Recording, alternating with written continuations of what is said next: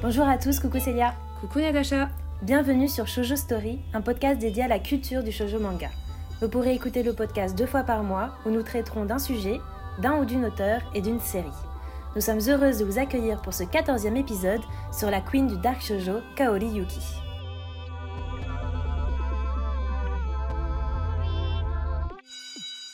Cet épisode, je suis tellement contente de pouvoir enfin vous présenter cet auteur dont je vous parle depuis le début du lancement de notre podcast. Kaori Yuki est vraiment la plus grande mangaka dark shoujo. Un très beau mix entre l'horreur, l'enquête et la romance. J'ai moi-même une très grande collection de ces mangas et je suis ravie aujourd'hui avec Natacha de vous présenter toute sa bibliographie. Petit trigger warning, Kaori Yuki brasse des sujets très difficiles qui peuvent heurter certaines personnes Assurez-vous d'être stable mentalement avant de lire ces mangas et d'écouter cet épisode du podcast. Nous avons eu la chance de trouver énormément de nos sources grâce au site Angelic Voice, qui est vraiment un trésor pour tous les fans de Kaori Yuki. Donc si vous êtes intéressé, n'hésitez pas à aller sur ce site internet pour vous renseigner après notre podcast. Je pense que vous connaissez tous l'autrice sous son nom d'auteur qui est Yuki Kaori, ou Kaori Yuki, mais elle a été également connue sous le pseudonyme de Luka, elle est née le 18 décembre à Tokyo, mais son âge exact reste un secret très bien gardé. Son éditeur actuel est Kodensha, mais elle a également travaillé avec Akusensha de 1987 à 2010 et également ensuite en 2012.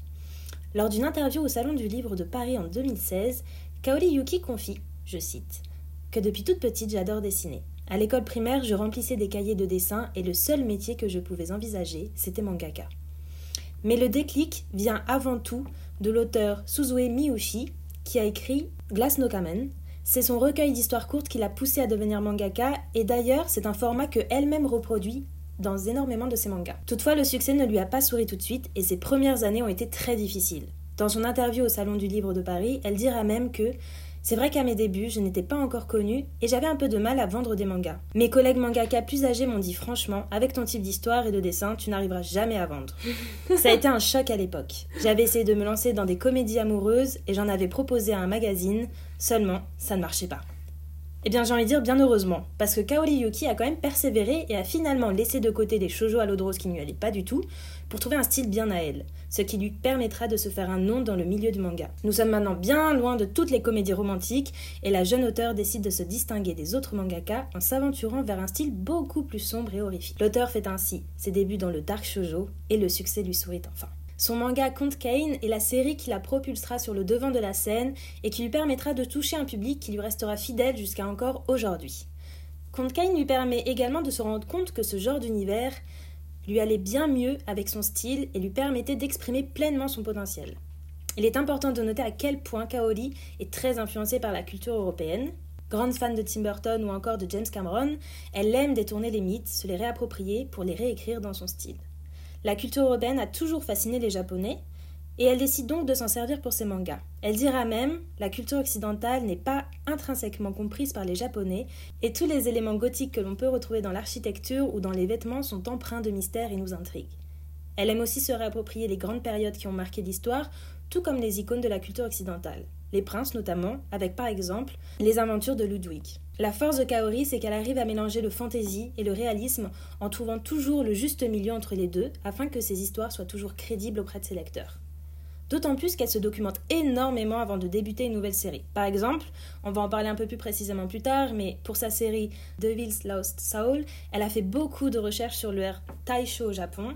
Et pour un autre exemple, en automne 2000, elle s'est rendue à Londres pour rassembler des informations sur la ville et sa culture afin d'écrire la suite du conte Kane, Godchild.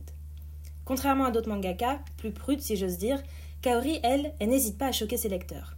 Elle aime les pousser à bout en abordant des thèmes très sombres et n'hésitant pas à évoquer des scènes parfois très violentes. Souvent très violentes, Natacha. On a par exemple beaucoup de scènes d'inceste, de meurtre, euh, mêlées à de la religion, et ce sont souvent des thématiques, enfin, c'est même des thématiques extrêmement récurrentes dans son travail. Elle dira même pour le meurtre ou l'inceste, ce n'est pas du tout un problème pour les magazines, car c'est l'un des thèmes préférés des lectrices de manga shoujo. Ça nous permet de nous questionner sur les limites du manga et du shoujo, et ça serait même intéressant, je pense, de faire un épisode là-dessus, parce que ces thématiques problématiques sont souvent abordées dans les shoujo, et ça peut poser des questions. Ouais, c'est vraiment le revers de la médaille. Hein. Exactement. Il faut savoir que Kaori Yuki est encore très active aujourd'hui malgré de graves problèmes de santé souvenus en 2021, l'obligeant à prendre une pause. Toutefois, une fois rentrée chez elle, elle a tout de suite continué sa série La Belle et la Bête du Paradis perdu. Et c'est ça qui fait d'elle vraiment une auteure extrêmement prolifique. On va maintenant vous citer quelques petites anecdotes qu'on a trouvées sur Kaori Yuki et qu'on trouve assez sympa à, dire. Bah, les Sagittaires, déjà, ça on adore. Hein. ça explique beaucoup euh, sa manière de travailler, sa, sa, personnalité. Elle est du groupe sanguin B, parce que vous savez que le groupe sanguin c'est important au Japon et en Corée du Sud. Elle aime euh, le chaud comme le froid, elle a une très bonne mémoire, donc ça on le voit bien dans ses, dans ses œuvres, un très fort caractère, et ça se voit aussi dans les personnages qu'elle va dépeindre dans ses œuvres. Alors pour le style, elle aime la dentelle, les cheesecakes, les maisons de poupées, la lune, les tulipes, euh, les soupirs de bébé, Alice au pays des merveilles et les amours destructeurs. Alors ça c'est drôle, mais c'est pareil, c'est des choses qui reviendront beaucoup dans ses œuvres. Alors concernant euh, sa personne, c'est vrai que c'est quelqu'un qui est très proche de ses fans et elle adore recevoir des lettres d'eux. Elle en parle énormément sur le euh, side talk. Oui. Vous euh, savez, les petits messages sur euh, les côtés euh, des pages des mangas. Elle aime vraiment beaucoup partager avec eux. Et je crois que j'avais même lu, j'avais pas marqué, mais j'avais même lu que certaines de ces femmes lui avaient partagé des playlists de musique. Et qu'elle avait tellement adoré qu'elle les écoutait en boucle pour écrire ses mangas. Vrai, et je trouve ça vraiment trop chou. Ouais, elle est très très proche de, de sa fanbase. Et pour écrire 30 pages, elle met 12 jours. Donc elle écrit extrêmement vite. Voilà, à l'époque d'Angel Sanctuary, elle, elle crée environ 60 pages par mois. Ce qui est énorme. Quand elle travaille, elle dort de 3 à 5 heures. Donc comme tu disais sur la musique, hein, elle écoute en boucle les mêmes chansons pour conserver l'atmosphère adéquate lors d'un travail particulier. Donc elle aime autant le T-rock que le visual.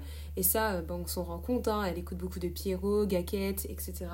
Et euh, après, bien sûr, elle aime beaucoup les petits objets décoratifs et notamment les fées. Mhm. Et ça c'est pareil, encore un lien avec Fairy Cube. Alors maintenant parlons un petit peu du style graphique de Kaori Yuki. Vous savez qu'on aime particulièrement vous faire un petit topo sur ce sujet pour vous présenter l'auteur. Depuis 1987, vous imaginez bien que son style a beaucoup évolué. Selon le blog Angelic Voice, on commence en 1988 et en 1989 avec simultanément Devil Inside et Tokyo Top, ces deux one-shots sont présents d'ailleurs dans le recueil d'œuvres Kene ou Les Contes Cruels qui regroupent pas mal de ces nouvelles. On peut le dire, même si on apprécie le travail de l'auteur, on voit très bien que l'ensemble est joli dans ces œuvres-là, mais que cela reste inexpressif. Les personnages sont très plats, il y a peu de jeux d'ombre, de trames, il y a énormément de cases et parfois même elles sont assez superflues. On sent bien que la mangaka est très jeune. Dans les contes cruels, elle va aller vers le horrifique et le glauque, et du coup, l'histoire sera plus tragique et sanguinaire. On ressentira dans ses personnages beaucoup plus le côté noir et sombre, et d'ailleurs, elle va beaucoup travailler sur les paysages, notamment la forêt, pour donner cet esprit-là. Les tenues vestimentaires sont aussi beaucoup plus travaillées et plus étudiées. Là, on voit qu'elle va aller fixer son style masculin, qui attendra toute sa somptuosité dans Comte Kane. Les signes deviennent plus longs. Le style vestimentaire s'affirme et sa patte gothique prend enfin sa racine tout est plus osé, tout est plus noir. On commence enfin à comprendre les individualités de chaque personnage, ce qui pouvait être au début assez compliqué. Tous ces plus grandes séries d'ailleurs permettent de mieux comprendre l'évolution de son style graphique. Fairy Cube en est un bel exemple, puisqu'en termes de design, c'est réellement un bijou. C'est magnifique. Voilà, c'est magnifique. Déjà, rien que les, couvertures. Oui. Ça vous donne tout de suite euh, une idée de ce que ça va être dedans. Puis les couleurs, en fait, elle va utiliser des couleurs beaucoup plus fades, pastel, par exemple, dans ce thème des fées. Et puis on a The Royal Doll Orchestra, qui fut d'ailleurs mon premier manga de, de, Kaori Yuki. Donc je vous raconte pas tous les sentiments opposés qui sont apparus à moi à cette lecture, puisque c'était euh, euh, c'était à mes 13 ans, quelque chose comme ça. Donc c'était vraiment une autre manière de consommer le shoujo, hein, beaucoup plus cru et trash, mais j'ai vraiment adoré ma lecture. Et puis vous inquiétez pas, de toute façon on va vous faire une revue après. Aujourd'hui on voit vraiment que dans cette dernière série, elle a vraiment un style affirmé mais qui s'éloigne de plus en plus de sa patte très 90 qu'elle cultivait jusque dans les années 2010. Je pense sincèrement que le dernier grand manga graphique de l'auteur, c'est The Royal Doll Orchestra. Je suis d'accord, ouais. Et donc on va maintenant vous lire deux citations qu'on a trouvées dans les interviews que l'auteur a données à des maisons d'édition. Les thèmes du meurtre ou de l'inceste ne sont pas du tout un problème pour les magazines où je suis publiée. Ils sont même parmi les thèmes préférés des lectrices. Par contre, c'est la façon de les représenter qui peut être problématique. Si je me mets à dessiner une scène de meurtre particulièrement horrible, il arrive qu'on me dise stop. Et les limites fixées pour chaque magazine peuvent être très différentes et il faut s'adapter à chacun. Je me suis également toujours demandé où était la limite pour des scènes sexy dans les shoujo. Personnellement, je n'en dessine pas trop pour éviter des problèmes, mais je me suis toujours demandé où se situait cette limite pour la description de scènes de sexe. Dans une autre citation, elle dit En réalité, je ne lis quasiment pas de shoujo manga. Je ne lis quasiment que du seinen. Par exemple, j'adore Berserk et des shonen très sombres comme Claymore et l'attaque des titans. Actuellement, c'est ce dernier qui m'intéresse le plus. Et puis, il y a Bimbo Gamiga qui m'amuse beaucoup. Bref, pas de shoujo. Ce qui est assez intéressant, je trouve, pour euh, quelqu'un qui aime bien écrire justement du dark shoujo. Et ça a été des propos qui ont été recueillis par les éditions Pika. Comme Natacha vous l'avez dit précédemment, cet auteur est complètement aux antipodes de ce qu'on connaît dans le shoujo manga. En effet, elle a brassé de nombreux thèmes, donc notamment le drame sombre et l'aventure épique, mais aussi le voyage dans le temps, l'affrontement entre deux empires. Elle a aussi tenté une nouvelle futuriste et de science-fiction avec Neji, qui était super. On vous en parle après, mais franchement. Ou une histoire fantastique où les personnages évoluent dans le monde des fées comme Fairy Q. bien sûr, vous l'aurez compris, avec Kaori Yuki, on est toujours dans des histoires très goth, très 90, mais parfois, elle tente même un peu de shonenai et de yaoi, comme dans Boys Next Door. Mais pareil, elle sort du genre et part complètement en libre avec ses idées glauques et noires du pur Kaori Yuki. Et en parlant d'idées tordues, vous noterez qu'elle a aussi un penchant pour l'humour, car dans Ludwig Revolution, par exemple, elle va tester la parodie et la satire avec une touche d'humour noir. Les personnages sont quant à eux assez reconnaissables. Ce que je pourrais lui reprocher d'ailleurs, c'est peut-être que les personnages principaux se ressemblent en termes de caractère et de physique. C'est vrai. On a beaucoup de garçons aux cheveux noirs, à l'air ténébreux et mystérieux. Souvent, le personnage principal a une histoire compliquée, des parents qui l'ont battu, ou alors un amour impossible, parfois même incestueux. Il a parfois été victime de sévices sexuels, où il se drogue, il a des comportements anormaux, dangereux pour lui et pour les autres, bref. C'est un fond qui permet de justifier à l'auteur l'état actuel des héros, ses faiblesses et les étapes de vie qui vont se dresser contre lui. Le viol, l'abandon, la prostitution, le suicide, tous ces thèmes très très lourds peuvent être abordés, et c'est clairement ce qui fait de ces shoujo des histoires complètement loufoques par rapport à ce qu'on connaît déjà dans le genre. Elle arrive comme un boomerang et va détruire tout ce que vous connaissez déjà pour apporter de la fraîcheur, mais vraiment une fraîcheur glaciale et un petit peu sanguinaire. Hein. Elle pioche beaucoup dans le répertoire de l'Angleterre du XIXe siècle car cela lui permet d'apporter un aspect sombre mais aussi énormément de détails dans les paysages, dans l'architecture et dans l'ambiance pour les scénarios. Elle va vraiment mélanger sans hésiter les cuirs, les coiffures, le style gothique et aussi le style underground japonais, visual kei, punk, J-rock, style à la Fritz Mag. On voit très bien que Kaori Yuki, c'est une auteure des années 90 et on adore. Pour finir, je dirais que l'auteur a vraiment le don de vous rendre les histoires les objets, tout ce qui est lié à l'enfance, très inquiétant. Elle va faire revivre toutes vos craintes d'enfance, euh, tous vos pires euh, cauchemars. Euh. C'est ça. On va en revenir tout à l'heure, mais vous allez voir de quoi on parle. Tout est effrayant, glauque, horrifique, vraiment une poupée, un clown, une peluche, un lapin. C'est vraiment de la grande tradition du shoujo dark. Et on commence par Comte Kane et Godchild. Les deux histoires tournent autour de la figure de Comte Kane. Comte Kane Hargreaves, c'est vraiment l'un des premiers mangas reliés de Kaori Yuki, édité dans le magazine Anatoyumi. Cela faisait 5 ans, en 1992, qu'elle avait commencé dans le métier. Cette série, c'est la preuve concrète de la confiance de l'éditeur en son talent par rapport à son succès auprès du lectorat shoujo. La série est divisée en cinq parties inégales, car l'auteur a interrompu cette série en 1994 pour écrire Angel Sanctuary. Fin 2001, après avoir conclu la série Angelique, elle est partie se documenter une semaine en Angleterre afin de continuer contre Kane. De retour au Japon, elle termine Neji, il manquait 70 pages pour publier un recueil, puis commence Godchild, la cinquième et dernière partie de Contre. Cette partie est assez indépendante des précédentes et peut se lire sans avoir lu les cinq autres tomes. Mais on manque alors l'enfance de Kane et d'autres passages vraiment très très croustillants. J'ai vraiment adoré ces premières histoires qui nous posent les bases claires des histoires de Dark Shoujo. On y découvre son style, ses sujets de prédilection, toute la créativité de ces histoires sont un peu un mix entre Sherlock Holmes, Hercule Poirot, avec une touche de sexy et de gothique. Ça se passe bien sûr, vous l'avez compris, en Angleterre, où l'on suit l'histoire du nouveau comte Kane et de son majordome, Riff. L'histoire ne suit pas un ordre très chronologique et on a affaire à de petites nouvelles ou un tome dédié à une histoire complète, notamment le troisième tome, Kafka, qui va être dédié à l'histoire de la vampire. On est clairement parfois à la limite de l'horreur avec des dessins très très 90, de très beaux cheveux et un soin apporté aux vêtements. Comme ce sont ses premiers mangas, l'histoire peut paraître parfois décousue, mais cela ne gâche en rien la lecture car si vous connaissez les nouvelles fantastiques d'Edgar Allan Poe ou de Maupassant, vous apprécierez le rythme du manga très soutenu avec beaucoup d'action, de personnages et d'intrigues. C'est vraiment le même type de construction narrative. Pour ce qui est des inspirations, Kaori Yuki puise longuement dans les films comme Young Sherlock ou Le Cercle des poètes disparus. Qui est incroyable. Qui est incroyable, on en parlait tout à l'heure. Euh, c'est vraiment une histoire sordide, comme elle dit elle, hein, dans un pensionnat. Et elle, elle adore ça. Et notamment aussi, bien sûr, les contes qui sont ultra présents. Les contes Perrault, les frères Grimm, c'est vraiment des contes qu'elle va reprendre et réécrire. Et surtout ceux de la mère Loi. Mm. Ça, c'est vraiment la base de Conte Kane, c'est les contes de la mère Loi. Euh, Solomon Grundy, Humpy Dumpy et The Little Crooked House qui font partie euh, de, des tout premiers contes. Et qui a toujours été des contes même euh, euh, dérangeants. dérangeants. Quand tu dis t'es pas bien. Ouais, c'est exactement ça. Et elle, elle a vraiment joué sur ça. Mais, elle a accentué cette mais le pouet, le pouet. mais le pousser à fond. Vous êtes pas prêt. Vous êtes pas prêt. Et donc pour ma part, moi j'ai beaucoup aimé le tome 2 et 3. Hein. je vous donne un avis construit de Conte Kane parce que je trouve qu'ils sont hyper prenants. Bien sûr, warning, hein, si vous n'êtes pas à l'aise avec certains sujets, et notamment tout ce qui est de l'ordre de la criminalité, inceste, pédophilie, meurtre, viol, âme sensible, s'abstenir. Hein. On est dans la pure tradition dark. Après, il faut savoir que Kaori Yuki, c'est quand même une auteure qui gère très bien ces sujets-là.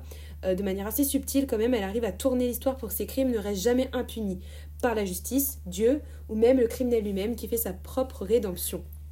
Donc j'ai pu lire la première partie qui a été écrite en 1995, mais aussi celle qui a été éditée en 2004, donc presque dix ans après en France. Les fans ont beaucoup attendu pour avoir la suite de cette histoire et l'auteur ne nous déçoit vraiment pas. Son dessin, certes, a changé, les traits sont beaucoup plus fins et détaillés, et d'ailleurs, euh, c'est vrai que moi je préférais son trait euh, de 2004 que de 1995 parce que on voit que Comte Kane est beaucoup plus jeune et il est plus fidèle à son âge de 17 ans. Alors que dans les premiers tomes, on dirait qu'il en a déjà 30, quoi. Donc on voit qu'elle a quand même euh, repris du galon en termes de dessin. Après, la marque du Bélier Rouge, qui se centrait donc en deux tomes sur l'histoire très connue des meurtres de Jacques l'Éventreur, Kaori Yuki revient avec des petites scénettes plus horrifiques, mais toujours aussi soutenues en termes d'action et de personnages. Vous pouvez donc naturellement commencer votre lecture de Kane avec Godchild, sans passer par contre Kane, mais comme je vous dis, vous ne connaîtrez pas les tenants et aboutissants de l'histoire, et surtout euh, le passé de ce conte. Donc pour Godchild, j'ai vraiment adoré les fonds d'enquête, avec toujours cette secte qui revient hanter notre Kane, et les tomes nous tiennent en haleine, mais euh, euh, je vous explique pas quoi. C'est vraiment, si vous aimez Sherlock Holmes, vous allez adorer, c'est vraiment comme un bon polar. Je pourrais vous parler pendant des heures de ces recueils, car j'ai vraiment aimé ma lecture, et surtout il y a tellement à dire, mais je vais me concentrer sur l'histoire de Kane pour vous donner l'eau à la bouche. Voici donc le petit résumé. Kane est l'unique fils de la famille Hargreave, Connu pour ses habiletés aux potions et venant en tout genre. Battu par son père et rejeté par sa mère alors qu'elle se suicide, il a vécu une enfance solitaire. Pendant son adolescence, il rencontre celui qui sera son futur majordome, Riff, et se lie d'affection fraternelle avec lui. Après moult problèmes avec son diable de père, il décide de mener des enquêtes grâce à son don des potions et venins, et les personnages hauts en couleur viendront se mettre sur son passage et voudront atteindre à sa vie. Je crois qu'avec ce petit résumé, on voit très bien euh, qui est Kaori Yuki et quel est son travail. ça résume parfaitement son boulot. c'est pour ça que c'est sa première série et que vraiment, je vous conseille à 1000% de la lire. C'est un coup de cœur absolu. Les Contes cruels. Donc a été publié en 1993. C'est un petit recueil d'œuvres euh, qu'a écrit Kaori Yuki au début de, son, de sa grande bibliographie. Donc c'est vrai qu'on voit très bien que la plupart des nouvelles qui étaient écrites dans les contes cruels ont assez mal vieilli, et on ressent que les scénarios ne sont pas toujours bien menés. Parfois on ne comprend pas vraiment où est l'histoire, mais je trouve qu'il y a quand même toujours de l'enquête et des intrigues. C'est juste le fait en fait que c'est la première histoire qui est la plus intéressante avec ce thème des poupées que Kaori Yuki va travailler et avec quelques retournements de situation, même si c'est prévisible, qui nous permettent vraiment d'apprécier notre lecture. En fait, je pense que vous allez vous rendre compte au fil de l'épisode, mais Kaori Yuki a tellement d'idées en tête que, à mon avis, c'était très difficile pour elle, pour ses premières histoires, de savoir puiser seulement quelques inspirations dans tout ça et de créer des courtes histoires. Et à mon avis, tout se dans sa tête. Elle avait envie de parler de tout ce qu'elle aimait et elle avait du mal à synthétiser, du coup, d'être assez précise dans ses, dans ses récits, quoi. Je vais vous dire du coup un petit résumé par rapport à cette histoire. Alors, Sheridan, jeune châtelain, recherche sa sœur qu'il a, a perdue il y a longtemps. Par l'intermédiaire de son valet, il invite des jeunes filles à venir afin de le retrouver. Invité au château, Cheryl se remémore un événement particulier de son enfance avec son grand frère. Époque tragique pendant laquelle ils durent fuir leur famille pour se réfugier dans les bois.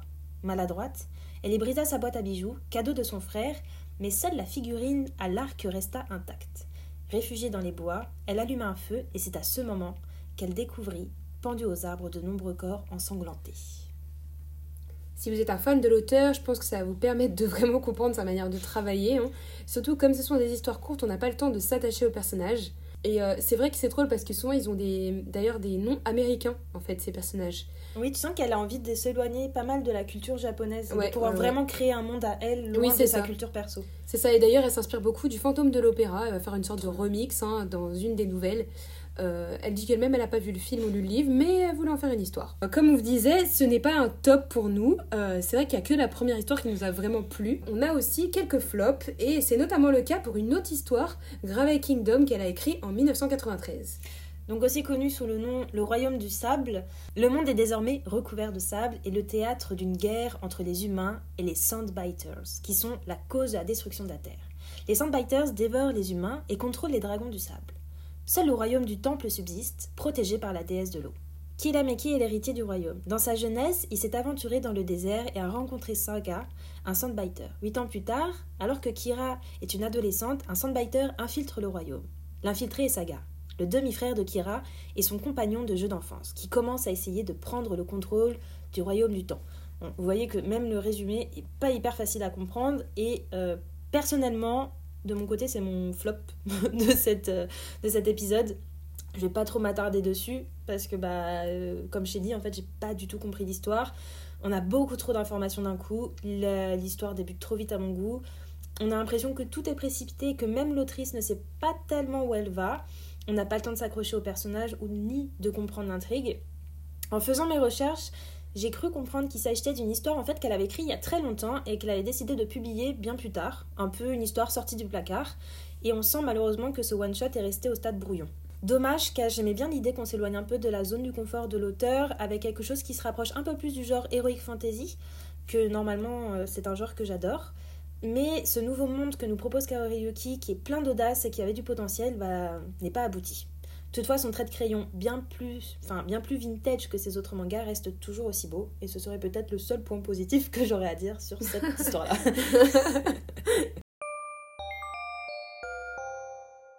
Mais on se rattrape avec Angel Sanctuary, qui a été publié entre 95 et 2001, et qui pour le coup est vraiment un top. Oui, c'est une réussite. hein. C'est la plus longue série de Kaori Yuki et c'est celle aussi qui a fait le plus parler d'elle.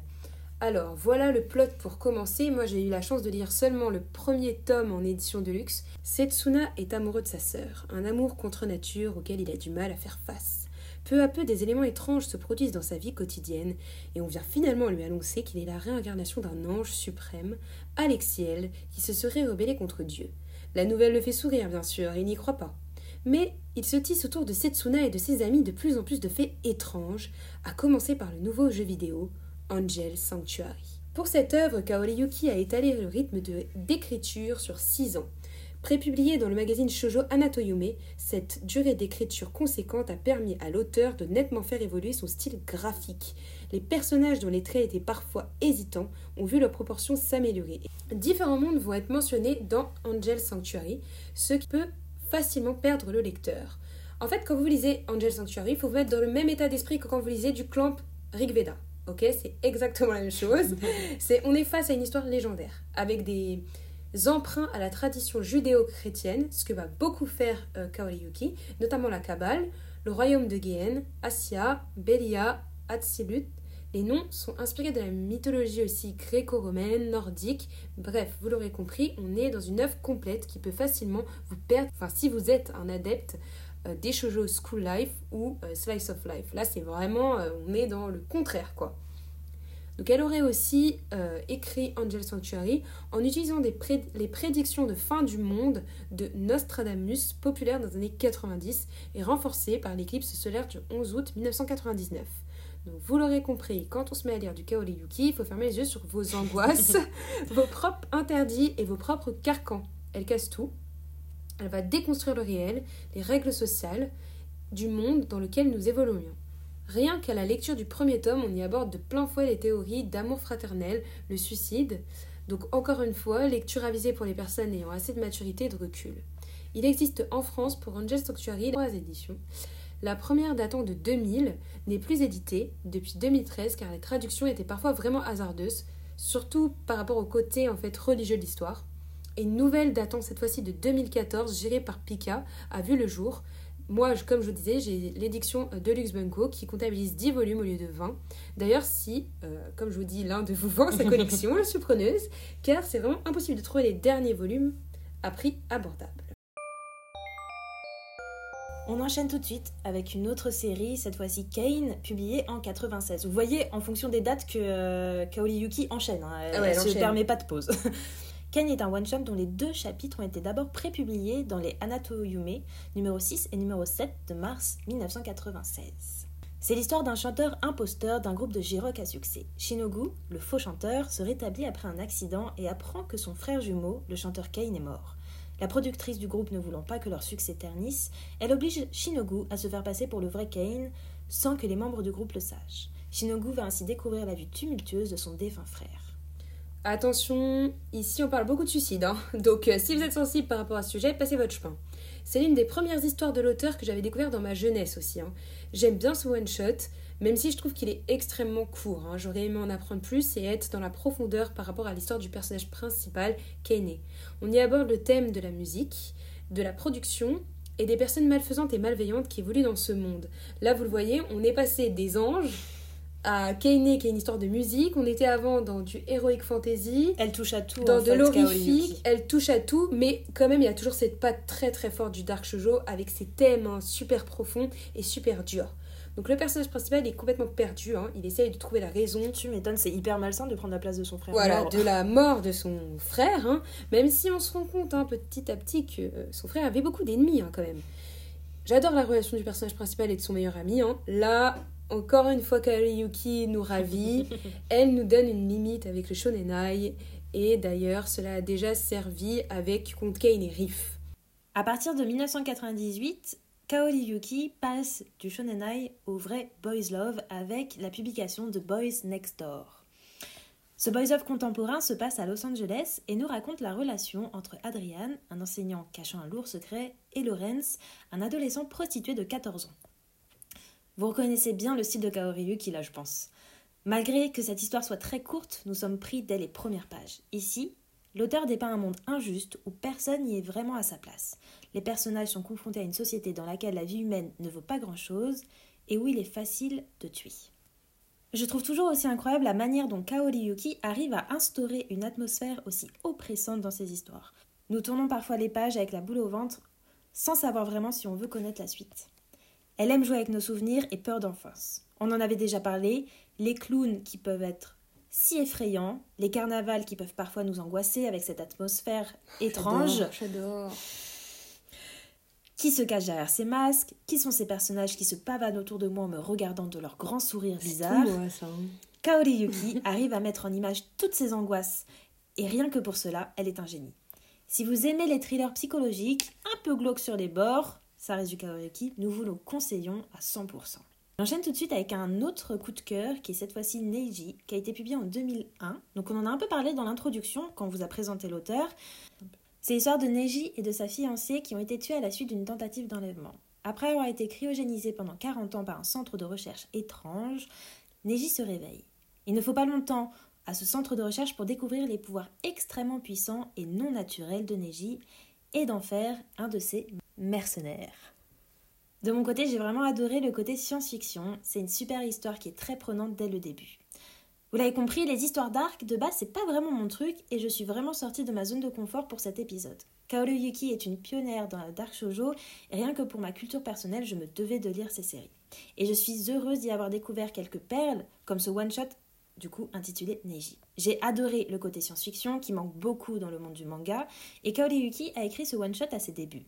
Futuriste et fantastique, cette histoire nous transporte dès les premières pages avec ses tragédies amoureuses comme elle seule sait les écrire. Nous y découvrons l'évolution graphique de l'auteur au fil des chapitres. J'avais d'ailleurs lu que la première partie de l'histoire était antérieure à Angel Sanctuary. Pour information, Kaori Yuki a commencé à écrire Angel Sanctuary à partir de 95, donc ça commence un peu à dater. Les personnages sont sublimes, avec un charisme fou. Dommage que ce soit un one-shot, car un tome, c'est beaucoup trop court. Cette histoire méritait tellement plus. Kaori Yuki nous donne beaucoup trop de contenu et d'informations pour, pour, se limiter seulement à un tome. Ici, le fait que ce soit du coup un one-shot n'est pas forcément très logique et nous laisse plutôt sur notre fin. Mais bon, c'est pas plus mal pour le porte-monnaie d'avoir acheté seulement un tome plutôt qu'une série à rallonge à plus de 20 tomes. Le truc, c'est que ça, elle le fait pas souvent, de toute façon, les séries à la rallonge, puisqu'il n'y a que Angel Sanctuary. Mm. Et euh, en plus, en fait, cette idée de one shot, c'est un truc qu'elle va beaucoup reproduire là dans les années 2000, au début des années 2000. Donc, il y avait Neji qui est super, mais il y avait aussi Bloodhound, Vampire Host, qui est, qui est aussi excellent et qu'elle va aussi faire un one shot et on est déçu quoi, on veut la suite.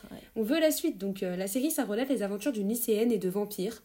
La lycéenne s'appelle Canorion. Elle est énergique et sympathique. Elle entre en contact avec des vampires qui travaillent comme hôtes dans un bar club de luxe. Bon, le plot, on adore. Hein. C'est vraiment du pur Japon. C'est tout ce qu'on aime. ouais, ça fait genre vraiment euh, euh, la petite lycéenne qui va à Kabuki, dans le quartier de Kabukicho euh, à Tokyo. vous savez, le, le quartier un où il y a tous les hostes, etc. voilà, où il y a tous les hostes.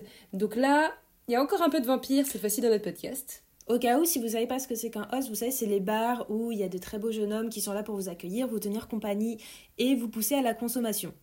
Voilà, pour vous donner un peu euh, une idée de ce que c'est, parce que vous savez peut-être pas forcément. Oui, c'est vrai, si vous n'êtes pas familier. Il y, a, également la même chose pour euh, les, les, hommes, donc il y a aussi des hosts avec uniquement des hôtesses euh. Des maids, etc. Et euh, oui, comme je disais, un peu de vampire, encore une fois, dans notre podcast. De toute façon, vous savez qu'on adore ça, nos histoires de vampires. C'est vrai, c'est vrai. C'est notre dada. Euh, c'est une œuvre très intéressante donc, de Kaori Yuki, car elle mêle encore une fois tous les sujets qui lui sont chers. Le meurtre, la séquestration, le fantasy, la destinée. Et euh, on avait tellement de titres dans notre podcast sur le vampire qu'on s'est dit qu'on allait vous le présenter là, de toute façon. Hein. Je sais qu'il y a beaucoup de gens qui ont moins aimé cette histoire, qui ont trouvé que c'était la moins intéressante. C'est vrai? Et oui, parce qu'en fait, ces, ces thèmes que dont on vous a parlé qui sont extrêmement euh, difficiles en fait à lire, et bah cette fois-ci elle va lisser tout ça. Elle va nous proposer une histoire euh, qui est beaucoup plus simple euh, à avaler et à digérer, et c'est ce qui n'a pas plu aux fans en fait. moi j'ai beaucoup aimé les deux personnages principaux. J'aurais aimé pouvoir creuser un peu plus sur eux, surtout à la fin du manga, parce qu'on nous fait comprendre qu'il y a juste un au revoir, alors qu'on sait que c'est un adieu. Donc, je sais que Kaori Yuki a écrit quelques mini-séries juste après, euh, qui sont pas présentes dans le manga, en fait, qui sont présentes en one-shot. Qui sont des suites euh, de cette histoire, enfin, qui ouais, reprend les personnages. des suites de 4 pages, en fait. C'est des mini-mini-histoires. Mais euh, il y a une, une, fin, en fait, il paraît, à Vampire Host, mais qui n'a pas vu le jour. Voilà. Donc, de base, il faut savoir qu'elle avait écrit cette histoire pour la TV en étant enceinte. Donc euh, vraiment, elle n'avait pas du tout prévu que cela prenne une aussi grande ampleur. Dommage parce qu'on aime le principe du harem sur fond de vampire, même si c'est pas nouveau. Euh, on a aussi donc cette enquête. Hein, euh, dans tous ces one-shots, il y a toujours une enquête qui ramène de l'action, le, côté policier. Mais voilà, les chapitres sont pas assez développés, notamment sur la figure de la Madone des vampires, le tatouage de Kano ou la relation entre Kano et Suo. Cet ouvrage aurait lui aussi pu faire partie d'une série, je trouve, et on a aussi une version de luxe de Vampire Host avec un chapitre inédit, ce que je vous disais plus, plus précisément. Le manga, donc Vampire Host, donc comme je vous disais, il a été librement adapté en 2004 en série TV au Japon, en, en J-drama précisément, qui se compose de six histoires qui s'étalent sur deux épisodes à chaque fois. C'est une série qui mêle donc intrigue, comique, absurde, humour noir et bien sûr du sang. Je serais curieuse de regarder cette série pour savoir si elle est fidèle au manga. Ah et comment ça a été interprété. moi aussi, de toute façon, j'ai hâte d'avoir un peu de temps pour pouvoir me mettre dessus. Moi, c'est mon gros coup de cœur euh, pour cet épisode, bah parce qu'en fait, euh, c'est pas aussi dark. C'est loin d'être aussi dark que toutes les autres séries euh, de, de Kaori Yuki, et moi, c'est ce que je cherchais. et, un peu de respiration. Ouais, je trouve c'est un juste milieu. Genre, on a une héroïne au caractère bien trempé, on a le harem qui puise avec des vampires. Il y a quand même une histoire avec une atmosphère sombre, mais on n'est pas dans du gore ou dans du de l'horrifique comme, comme ce qu'elle nous a proposé jusqu'à maintenant. Et ça nous permet un peu de souffler, quoi. Ça apporte de la légèreté. les deux personnages principaux sont à mourir de rire et euh, en fait comme je disais à Célia c'est que j'apprécie énormément le côté absurde de Kaori qui nous permet encore une fois de souffler et d'apaiser le côté euh, dark et très sombre. Euh, comment ne pas parler des dessins qui sont sublimes toujours. Comme d'habitude. Les détails, tout est magnifique. Autre point positif, en général, j'ai un peu de mal à cerner où veut en venir Kaori Yuki parce que je pense dans sa tête il se passe 36 000 choses et c'est dur de la suivre, mais je suis souvent perdue. Mais pourtant là, dans Vampire Host, tout est très bien mené depuis le début jusqu'à la fin et on comprend tout ce qui rend la lecture d'autant plus agréable. L'intrigue est crédible et tous les personnages ont un véritable rôle à jouer dans celle-ci. Oui, mais vraiment parce que je pense que comme elle a fait pour la télé. Euh, oui, il fallait que ce soit. C'est vrai que le script devait être peut-être plus simple et ouais, plus, cadré. quoi. Elle pouvait pas partir dans ses délires. Aussi. Parce que c'est vrai que juste après, elle part encore une fois en roue libre. Et là, c'est la série qui m'a fait le plus rire. C'est euh, c'est une série folle. Ça s'appelle Ludwig Revolution de 2004 à 2007. Et ensuite, il y a eu Ludwig Fantasy, un seul tome, un one-shot de 2012 à 2007. C'est une série composée d'une suite d'histoires courtes relatant les aventures du prince Ludwig ou Louis et de son très fidèle valet Willem. Ils sont partis à travers le pays en quête d'une princesse. Ludwig est un prince solitaire, au visage et au corps de rêve, bon tireur, intelligent et sûr de lui. Mais le son problème, son gros problème, c'est qu'il est narcissique et surtout, il est sadique nous le suivons à travers une réinterprétation de grands contes connus. Donc comment vous dire? Ludwig, c'est vraiment la série qui m'a fait le plus rire. Après, je vous conseille de lire seulement le premier tome. Pourquoi? Parce qu'elle vous suffira amplement pour comprendre l'aura de la série. Le premier chapitre, qui s'appelle Blanche-Neige, se distingue du reste de la série par sa folie noire. C'est peser ses mots. Hein. Ah oui, c'est vraiment peser ses mots. Donc on découvre la face cachée du prince et aussi ses penchants complètement tendus et fous. Vous n'avez pas idée en fait, vous n'avez pas idée de ses vengeants. D'ailleurs, l'auteur a dû se recentrer après ce chapitre parce que là, elle était allée trop loin dans sa folie et pour cela, elle emprunte au registre de l'humour avec la sorcière Dorothea. Elle rend aussi son prince un petit peu plus charmant et lui retire définitivement son penchant hasardeux. Dans la suite euh, Dans, la suite. Ah, c'est dommage parce que c'était ça qu'on aimait, c'était le côté prince totalement loufoque ouais, mais à l'opposé du son prince penchant quand même à Ludwig. Euh, tu te rappelles de son penchant quand même. On va pas vous spoiler. On enlève tout le spoil là, mais tu te rappelles quand même de son penchant. Oui, il est fou. Voilà, et donc elle l'a complètement retiré parce que. Euh, enfin voilà, je vous laisse lire, mais c'est pas, c'était pas écrit, c'était pas possible de, de, laisser ça en fait dans un manga. Euh, l'a elle l'a quand même fait. Donc vous l'aurez compris, Ludwig, c'est la destruction totale du prince charmant dans les contes et elle prend énormément de plaisir à le tourner au ridicule. Kaori Yuki s'inspire de contes célèbres pour écrire les aventures du prince Ludwig, tels que Cendrillon, La Belle au Bois dormant. Elle modifie les contes en reprenant leur trame de fond, les personnages principaux et en donnant en général le rôle du prince à Ludwig. Mais bon, comme vous l'avez compris, ce prince, hein, il est très questionnable. Donc les contes qu'elle choisit sont ceux publiés par les frères Grimm dès 1812 avec Kinder und Osmarchen, les contes de l'enfance et du foyer. Les Grimm ont publié six recueils, totalisant un peu plus de 200 contes populaires et germaniques. Il y en a plusieurs qui, tirent en fait leur origine de Charles Perrault, dans Histoire du conte du temps passé ou Conte de la mer Loi. On vous en a parlé, hein. les contes de la mer Loi, ça revient dans tous les recueils de Kaori Yuki. Elle est folle, folle, folle des contes de la mer Loi. Euh, publié en 1695. Donc il y a la belle voix dormant, le petit chaperon rouge, la barbe bleue, le maître chat ou le chat beauté, les fées, Cendrillon et la petite pantoufle de verre, Riquet à la houppe et le petit pousset. Enfin, il y a un truc vraiment que moi j'ai trop adoré, par contre dans Ludwig Revolution, c'est les châteaux. On découvre vraiment de véritables châteaux européens. Euh, par exemple le Egestof Slot, un château médiéval danois. Et vraiment, elle nous montre tous les paysages et la beauté, euh, ouais, la beauté des paysages à cette époque-là. Et elle va vraiment euh, faire des dessins extraordinaires de tout ça. Donc ça, c'est un réel plaisir pour nos yeux. De toute façon, vous l'avez dit, euh, à quel point Kaori Yuki, elle se documentait avant d'écrire ses mangas. Aussi loufoque soit-il, elle part quand même sur des bases très solides. Et voilà, elle n'hésite pas vraiment à se documenter pour nous présenter des choses très réalistes. Dans les décors, en tout cas, et dans la mais pas dans les détails, évidemment. Dans, cette série-là de Kaoleoiki, on retrouve bien euh, sa passion pour les contes merveilleux, comme, euh, comme vous en doutez, comme on vient de l'expliquer. J'ai trouvé ça là intéressant de revisiter ces contes si connus des frères Grimm qui ont bercé notre enfance, avec un aspect beaucoup plus mature, adulte, évidemment sombre.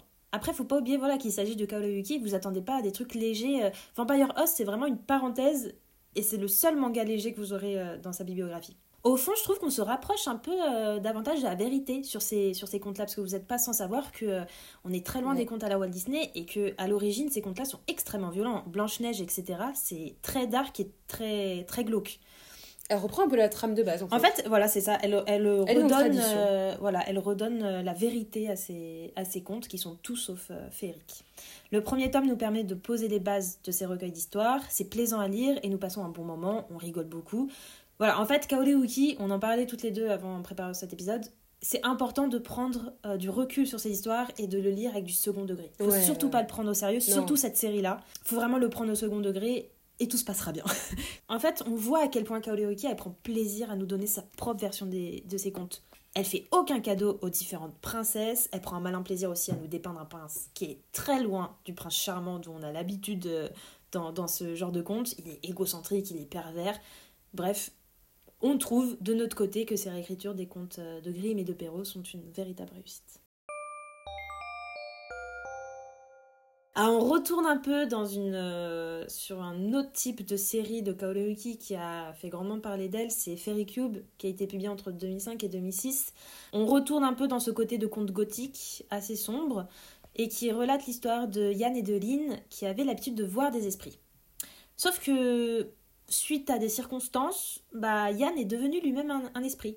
Et à l'aide du Fairy Cube, Yann doit trouver un moyen d'empêcher l'esprit nommé Togage de prendre le contrôle de sa vie et de détruire toute chance de résurrection. Yann est transporté dans un autre monde par la fée Ensel, qui lui promet de l'aider à arrêter Togage à leur retour sur le plan humain. C'est un gros coup de cœur aussi. Je l'avais lu il y a très très longtemps, je pense que j'avais 10 ans à l'époque. Euh, je me souviens que j'avais été vraiment euh, happée par la sublime couverture avec la fée. Euh, mais à l'époque, j'avais pas vraiment compris l'histoire. Évidemment, j'étais beaucoup trop jeune pour vraiment comprendre le fond. Et ça a été un véritable bonheur de me replonger dedans plus de 10 ans après. Et cette série a dépassé toutes mes attentes. La finesse des dessins de Kaori sont à couper le souffle. J'ai adoré l'intrigue. L'histoire nous tient en haleine tout au long des pages et jusqu'à la fin. C'est une série courte de seulement 3 tomes. Et pour le coup, j'ai pas eu l'impression, moi, de mon côté, que c'était précipité. On restait sur notre fin à la fin. Oui, oui, oui. Je trouve que trois tomes, oui. c'était parfait pour cette, pour cette histoire-là. Il n'y a pas de lenteur ou de scène inutile pour combler les pages. On retrouve les thèmes récurrents de Kaoleuki, donc euh, bon, vous savez très bien qu'elle adore les fées, tout ce qui est malédiction, trahison, amour impossible. Euh, un nouveau point d'honneur sur tout ce qui est décor, vêtements qui sont incroyables, les détails aussi infimes soient-ils sont sublimes. On ressent vraiment le côté très perfectionniste de Kaoli, avec euh, le fait que rien n'est laissé au hasard, rien n'est bâclé, et, euh, tout a une importance. Tu l'avais lu aussi cette série? Ouais, bien sûr, ça fait partie de mon panthéon euh, de, l'auteur, quoi. C'est incontournable, Cube. C'est une série qui nous emmène dans la mythologie celtique et le folklore irlandais et écossais. Donc là, on a deux types de fées qui évoluent dans l'autre monde les Célis, les fées pures, et les Uncélis, qui sont les Célis impurs. Donc c'est des êtres qui sont tantôt bons, tantôt mauvais, comme la nature dont ils sont euh, l'incarnation. Il y a vraiment l'idée d'un contraste en fait permanent entre deux mondes, comme de séparer le chaos et l'harmonie, le rêve du cauchemar en permanence, et pourtant à chaque fois les thèmes se, se réunissent entre eux euh, à travers le personnage principal. Pour moi c'est vraiment un sans faute en fait. Je trouve que c'est vraiment une histoire qu'il faut lire quand on aime Kaori Yuki. On peut pas passer à côté de cette histoire, surtout si on aime le thème des fées, euh, qui est pas souvent très utilisé dans les mangas, je trouve. Et elle, elle le fait avec un brio incroyable. Sans tomber dans les clichés ou ouais, dans sans les tomber dans les histoires clichés. qu'on connaît déjà. Encore une fois, si comme moi, vous n'êtes pas trop euh, dans les dark, enfin les histoires dark, euh, c'est un juste milieu. C'est un juste Encore milieu. Après, il y a quand même beaucoup de sang. hein. Oui, parce que c'est du Kaori Yuki, mais c'est pas aussi gore ou aussi malsain, j'ai envie de dire, que euh, d'autres séries euh, qu'elle ait pu écrire. Oui, c'est vrai. C'est pas malsain. Voilà, c'est pas malsain. Et là, on passe dans une autre dimension où elle effleure en fait les sujets avec beaucoup plus de délicatesse, comme elle a fait dans Fairy Cube, avec le parfum qu'elle a écrit en 2006. Donc Zero no Sokoshi, Euh, c'est en fait l'histoire, une histoire de parfum où les deux personnages se complètent beaucoup. L'une est française, l'autre a étudié en France la parfumerie. L'un est né, l'autre est une pro des arts martiaux et à deux, ils vont essayer de résoudre les affaires de meurtre en se servant des parfums et de l'odeur dégagée par le meurtrier ou les cadavres. Donc vraiment les dessins dans ces histoires c'est pareil que fait les cubes, c'est le même, types d'années. Donc vraiment les dessins sont superbes. Les trois histoires elles se complètent, elles nous permettent de mieux comprendre les dons du personnage principal qui est un nez. Donc un nez hein, c'est les personnes qui font les parfums. Et surtout on a vraiment euh, un peu le temps en fait de comprendre l'histoire de, de celui-ci en seulement un tome. C'est vraiment un super one-shot qui réunit encore une fois tous les sujets tumultueux et scandaleux qu'apprécie Kaori Yuki, avec donc l'idée du meurtre, de l'inceste, de la relation parent-enfant. Parce que ça, on en a très peu parlé, mais il y a toujours cette relation de parent-enfant qui peut être tournée de manière malsaine. Bah, regardez dans Ludwig euh, Revolution. le, le- la première histoire Blanche-Neige, euh, Ouais. Vous n'êtes pas prêts. Et puis même dans Conte Kane, C'est- euh, C'est dérangeant. dans Conte Kane aussi, Ouais. hein, le père, la figure du père dans Conte Kane, elle est super importante. La figure de la mère aussi. Enfin voilà, c'est des sujets qui lui tiennent à cœur quand même. hein. Et là, on a aussi le gothique Lolita. Euh, donc vraiment à lire si vous aimez l'action et surtout pour découvrir de nouvelles histoires fraîches et parfumées. Et passons maintenant à la série The Royal Doll Orchestra qui a été publiée entre 2008 et 2010. Encore une fois, vous voyez à quel point elle publie hyper régulièrement, genre ça se suit vraiment. euh, Et d'ailleurs, il y a le one-shot Camelot Garden, sublime, sublime, euh, qu'elle avait publié euh, dans le tome 5 de... Elle s'arrête jamais. Non, elle ne s'arrête jamais. Dans le tome 5 de Royal de l'Orchestra, et il prend quand même pas mal de place hein, dans le tome, et je vous le conseille, il est sublime. Franchement, il, il est, il est tellement beau ce, ce one-shot, c'est une, une histoire douce et brutale à la fois. Donc elle écrit cette histoire avec, après son deuxième accouchement, donc elle va prendre beaucoup plus de temps à nous raconter l'intrigue, à nous proposer un scénario construit. C'est une histoire en cinq tomes, donc on a plus le temps de s'attacher aux personnages, de comprendre leur histoire, leur passé. Euh, le titre de la série de Royal Doll Orchestra peut paraître un peu bizarre, mais en vérité il parle d'un orchestre constitué de marionnettes.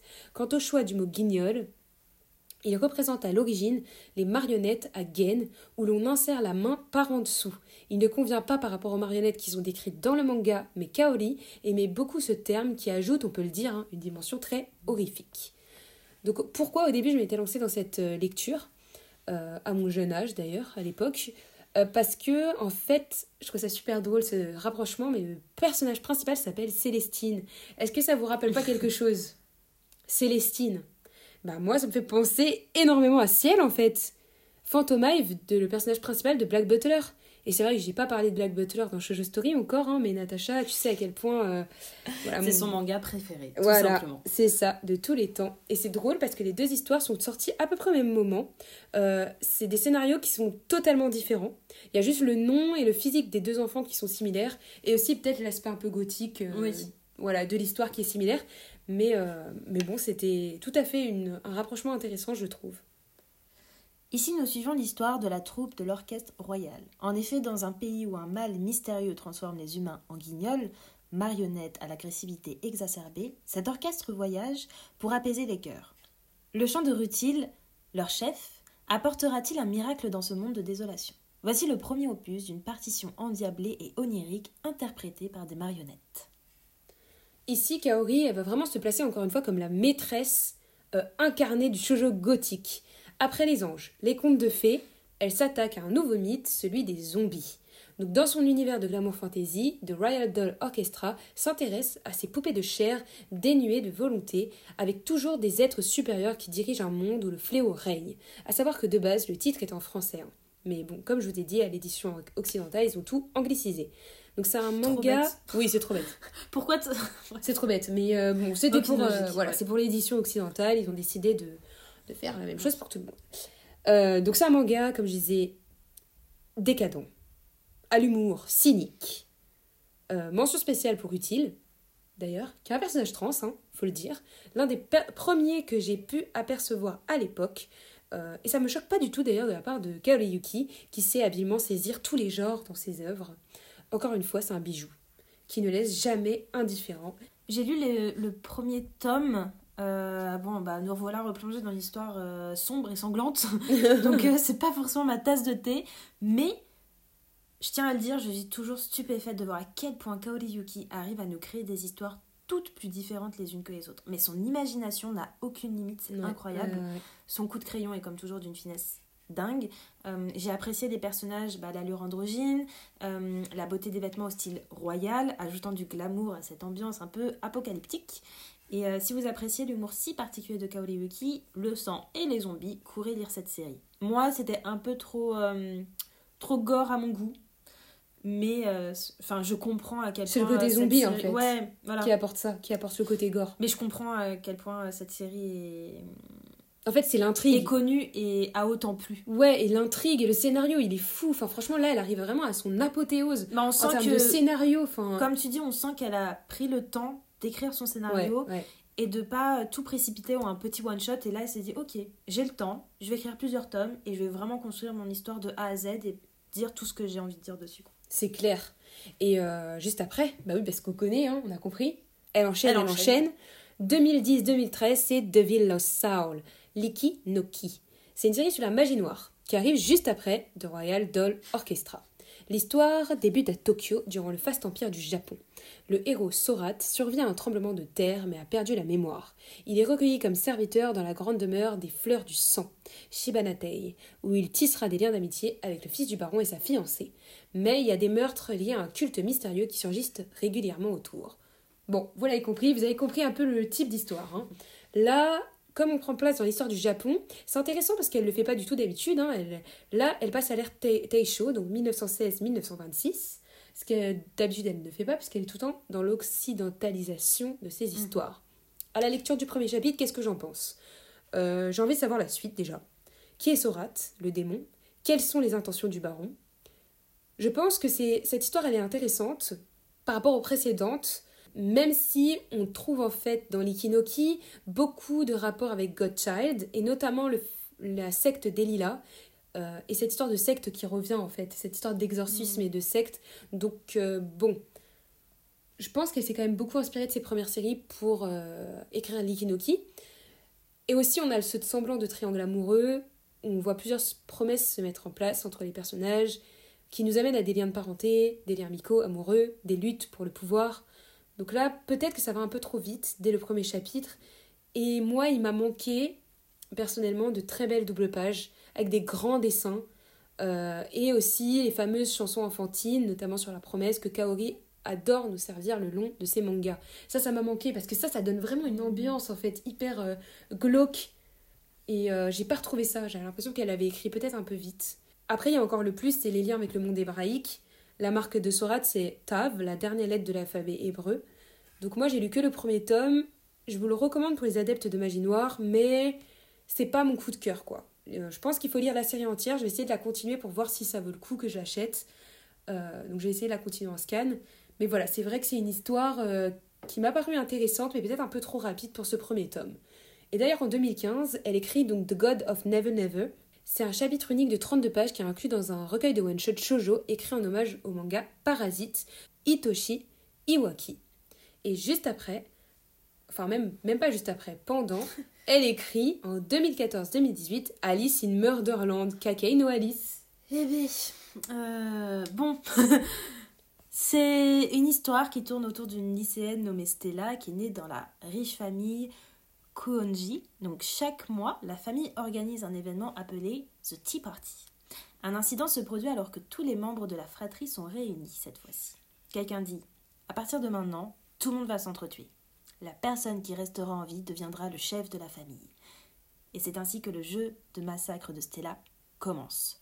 Alice au pays des merveilles. Voilà, Alice au Pays des Merveilles, On adore. euh, meurtre. On adore, non mais en vrai on adore quoi. Qui n'aime pas les sommeils des merveilles? Mais l'histoire ne t'a pas plu. Bah, bah, en fait, c'est pas, je, c'est pas qu'elle m'a pas plu, c'est que moi je suis pas forcément adepte de ce style-là.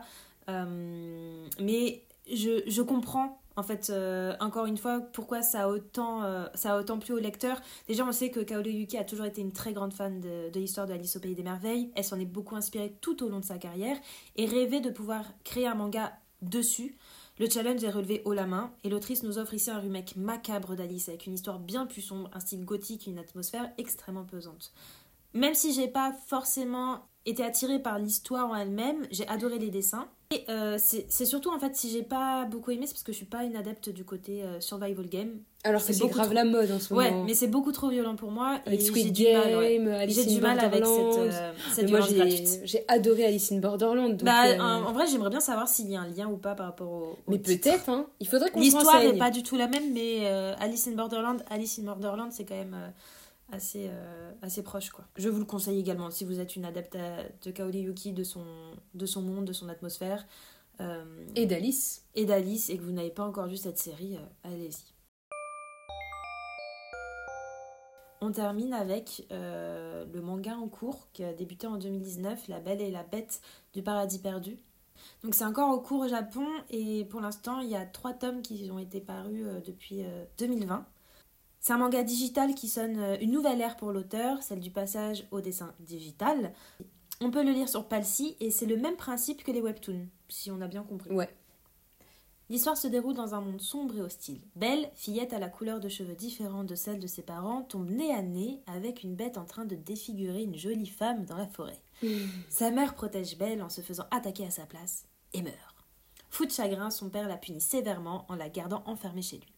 Quelques années plus tard, la bête réapparaît devant Belle. La romance d'une fille et d'un étranger sur la beauté et la laideur commence. Où est la vérité quand on entend qu'une bête horrible a tué la belle et que la belle a l'air plutôt laide? Ceci était une petite citation de Kaori Yuki.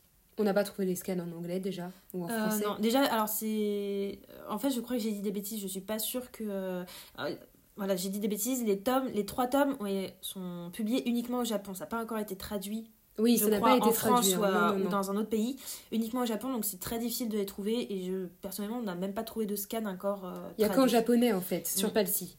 Donc qui est euh, comme Webtoon. Donc, euh, Voilà. Et là en plus, je crois qu'il faut payer, il faut avoir un abonnement. Enfin bref, c'est un certain truc. Mais c'est super parce que ça veut dire que Kaori Yuki, elle est méga euh, impliquée en fait dans ses mangas et maintenant elle passe au digital quoi. Ouais, en fait, elle, Elle sait s'adapter au, au, à la mode du moment et elle sait s'adapter aux, aux nouveaux euh, moyens de lecture.